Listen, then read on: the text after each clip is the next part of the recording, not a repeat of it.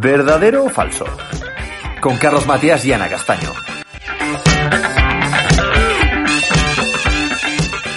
Muy buenas queridos oyentes, mi nombre es Carlos Mateas y os doy la bienvenida a la sección de verdadero o falso del podcast 2020 en pausa. Hoy contamos con la opinión del catedrático en económicas por la Universidad de Navarra, Antonio Moreno, el cual nos comentará si es verdadera o falsa la afirmación de que el Banco Central Europeo ha inyectado suficiente dinero en España.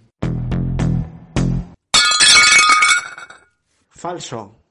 Pues yo pienso que eh, eh, no es suficiente las inyecciones que va a hacer el Banco Central Europeo. El Banco Europeo yo creo que su trabajo efectivamente va a ser inyectar liquidez en los bancos y en el sistema financiero, en el mercado de bonos, tanto el soberano como, como el corporativo, para que eh, efectivamente las empresas y los gobiernos tengan liquidez, para que no haya inestabilidad financiera, para que no haya tensiones en los mercados financieros, para realmente asegurar que a la economía de que realmente sí que va a haber recursos.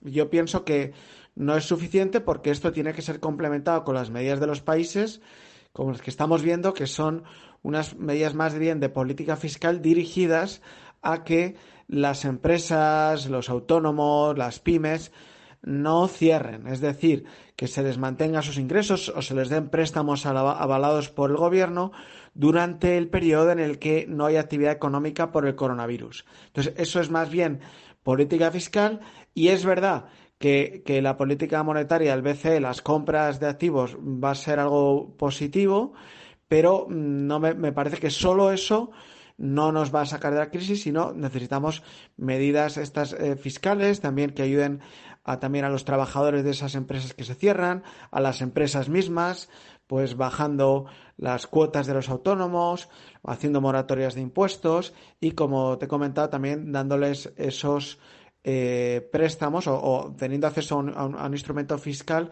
unos préstamos avalados por el Estado. Esta ha sido la opinión de Antonio Moreno. Nos vemos en la próxima edición del Verdadero Falso.